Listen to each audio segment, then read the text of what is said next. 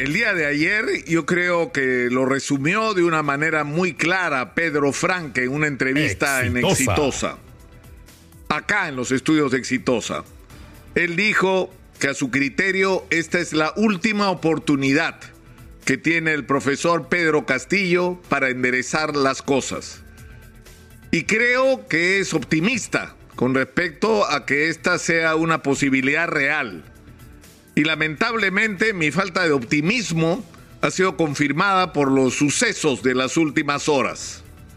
Es decir, cuando el cardenal del Perú, de un país mayoritariamente católico, hace un esfuerzo por intervenir en la crisis política y tratar de servir de puente para lograr que en el Perú se encuentre un entendimiento que permita constituir un gobierno no sobre la base de las componendas parlamentarias, no sobre la base de yo te doy ministerios y tú no me vacas en el Congreso. Y si no te doy ministerios, entonces me vacas. Porque así de miserable es la política en el Perú. No se puede construir un gobierno sobre esas bases.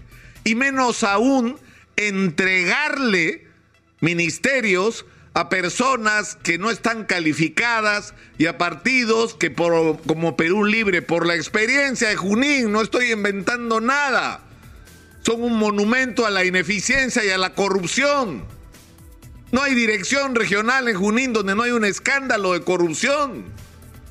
Entonces no se puede gobernar de esa manera y menos aún cuando estamos tratando de salir de la pandemia y de las consecuencias no solo sanitarias, sino económicas que nos ha dejado y que ha mostrado además la cruda realidad de un país que requiere urgentes cambios y donde hay enormes inequidades y enormes injusticias que tienen que ser corregidas.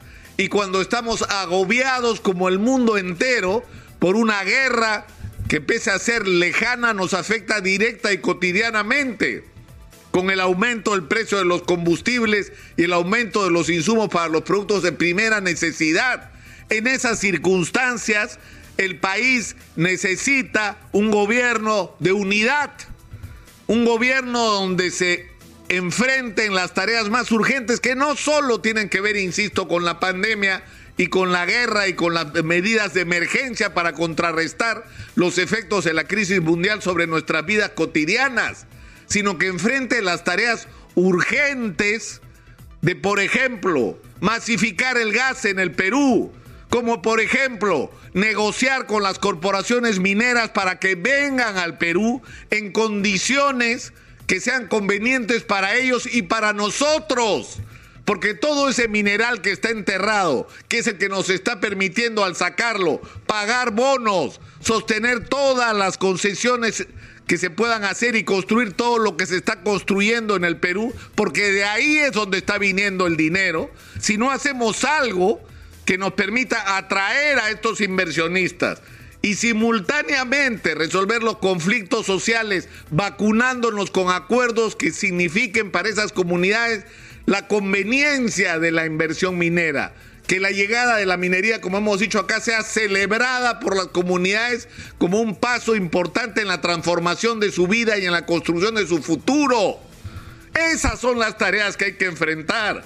Hay que extender la modernidad en la agricultura a todo el país y sobre todo a la sierra y a la selva peruanas. Porque en la costa se ha avanzado mucho, donde lo que hay que hacer es desbloquear los proyectos de irrigación que están parados. Es decir, hay montones de tareas que son urgentes y que no solamente nos van a permitir tener los recursos para enfrentar las demandas de una situación tan difícil como la que atraviesa la humanidad en este momento, sino que nos van a permitir construir un futuro diferente para todos los peruanos. Pero en un contexto como este, cuando el cardenal extiende la mano, más allá del incidente, de decir es tan miserable que no me acuerdo su nombre. Me decían ayer algunos cajamarquinos que en Cajamarca dicen en vez de tacaño miserable porque la expresión en realidad se refiere a es tan tacaño que no me acuerdo de su nombre, que en realidad miserable no significa, bueno, ya, así le creamos ese argumento. de que no le quiso decir miserable, como está en el diccionario de la Real Academia de la Lengua, sino miserable en el sentido tacaño, en el fondo es lo mismo, porque es una, una expresión despectiva, una expresión agraviante, que en el fondo a lo que va es a responderle al cardenal que no les interesan sus buenos oficios, que no están dispuestos a escuchar la necesidad de, de cambiar de rumbo en el gobierno. Y eso es lo preocupante, que en una circunstancia como esta estemos enfrentados a una reacción de esta naturaleza. Y el problema es que esto ocurre en un contexto en el que tenemos que decir, ¿cuál es la alternativa ante esta situación? El Congreso de la República del Perú, por Dios, el Congreso de la República es la alternativa. Ese Congreso que se ocupa de cualquier cosa, menos de los problemas de los peruanos, de cualquier cosa. Están enfrascados en una batalla campal entre ellos, desde los que no reconocen la, legitimidad de las elecciones que hicieron presidente a Pedro Castillo, hasta los que han presentado una propuesta delirante de asamblea constituyente. Es decir, ese es el Congreso de la República y por eso es que el sentimiento nacional en este momento ese reclamo a los políticos para que se ocupen de los problemas de los ciudadanos. Por eso la gente se hartó, porque se cansó de esperar, se cansó de los papeles firmados que no se cumplen, de las actas que no se honran, de los políticos, los ministros que vienen a prometer, de los congresistas que por lo general ni dan la cara porque no se les ve la nariz en los conflictos. La gente se hartó y se hartó de todos y por eso el sentimiento de que se vayan todos se está generalizando en el país. Y estamos hoy enfrentados a una huelga donde uno ya no entiende qué es lo que está en discusión en esta huelga. La solución de los problemas de la gente o la utilización de esta huelga por razones políticas para pegarle esta vez al Congreso. Es decir, es una cosa que uno no entiende. Es una huelga que tiene reclamos legítimos de los agricultores y los ganaderos de todo el país, que no han sido atendidos adecuadamente, que se cansaron del palabreo, pero que se está tratando de montar sobre esta reivindicación absolutamente legítima una operación política para pegarle al Congreso. Entonces el Congreso le pega porque promueve movilizaciones contra el gobierno, entonces el gobierno promueve movilizaciones contra el Congreso. ¿Y en qué momento se van a ocupar de solucionar los problemas de la gente? ¿En qué momento? Y para solucionar los problemas de la gente hay que producir un cambio radical en la manera de gestionar la cosa pública en el Perú. Necesitamos un gabinete de gente técnica, calificada y capaz de enfrentar los retos del momento. Pero hay una cosa fundamental, porque no solamente es urgente enfrentar la crisis de inseguridad que nos agobia a todos los peruanos, sino es indispensable, indispensable una guerra contra la corrupción.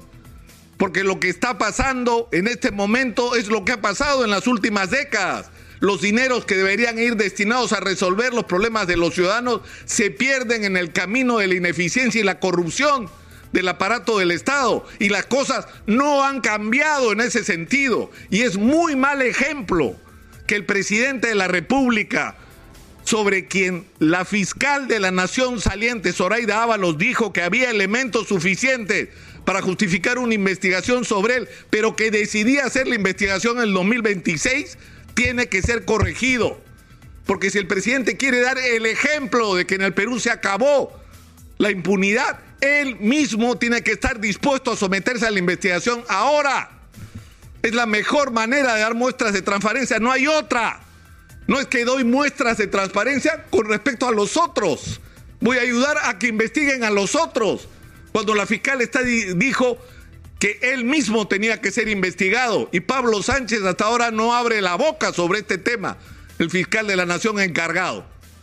Estamos en una situación dramática a esta paralización nacional que hay en el del mundo agrario, van a venir otras, porque están explotando los conflictos sociales en todo el país y porque de alguna manera la crisis mundial lo que ha hecho es homogenizar el descontento, porque la subida de precios de los combustibles y de los productos de primera necesidad está afectando a todos los peruanos. A todos por igual, a los que eran pobres antes de la pandemia y a los que se volvieron pobres después de la pandemia. A esa clase media que perdió su condición porque ya no puede pagar sus obligaciones, porque perdió la chamba, porque le tuvo que cerrar su pequeño negocio porque ya no lo podía sostener. Estamos en una situación dramática y ya no uno ya no encuentra las palabras para dirigir un mensaje a la clase política que sea recibido, que sea entendido y que sea asumido. Y cada día me convenzo más de que la única solución, sin saber qué hay al otro lado del camino, es que se vayan todos. Es que se vayan todos.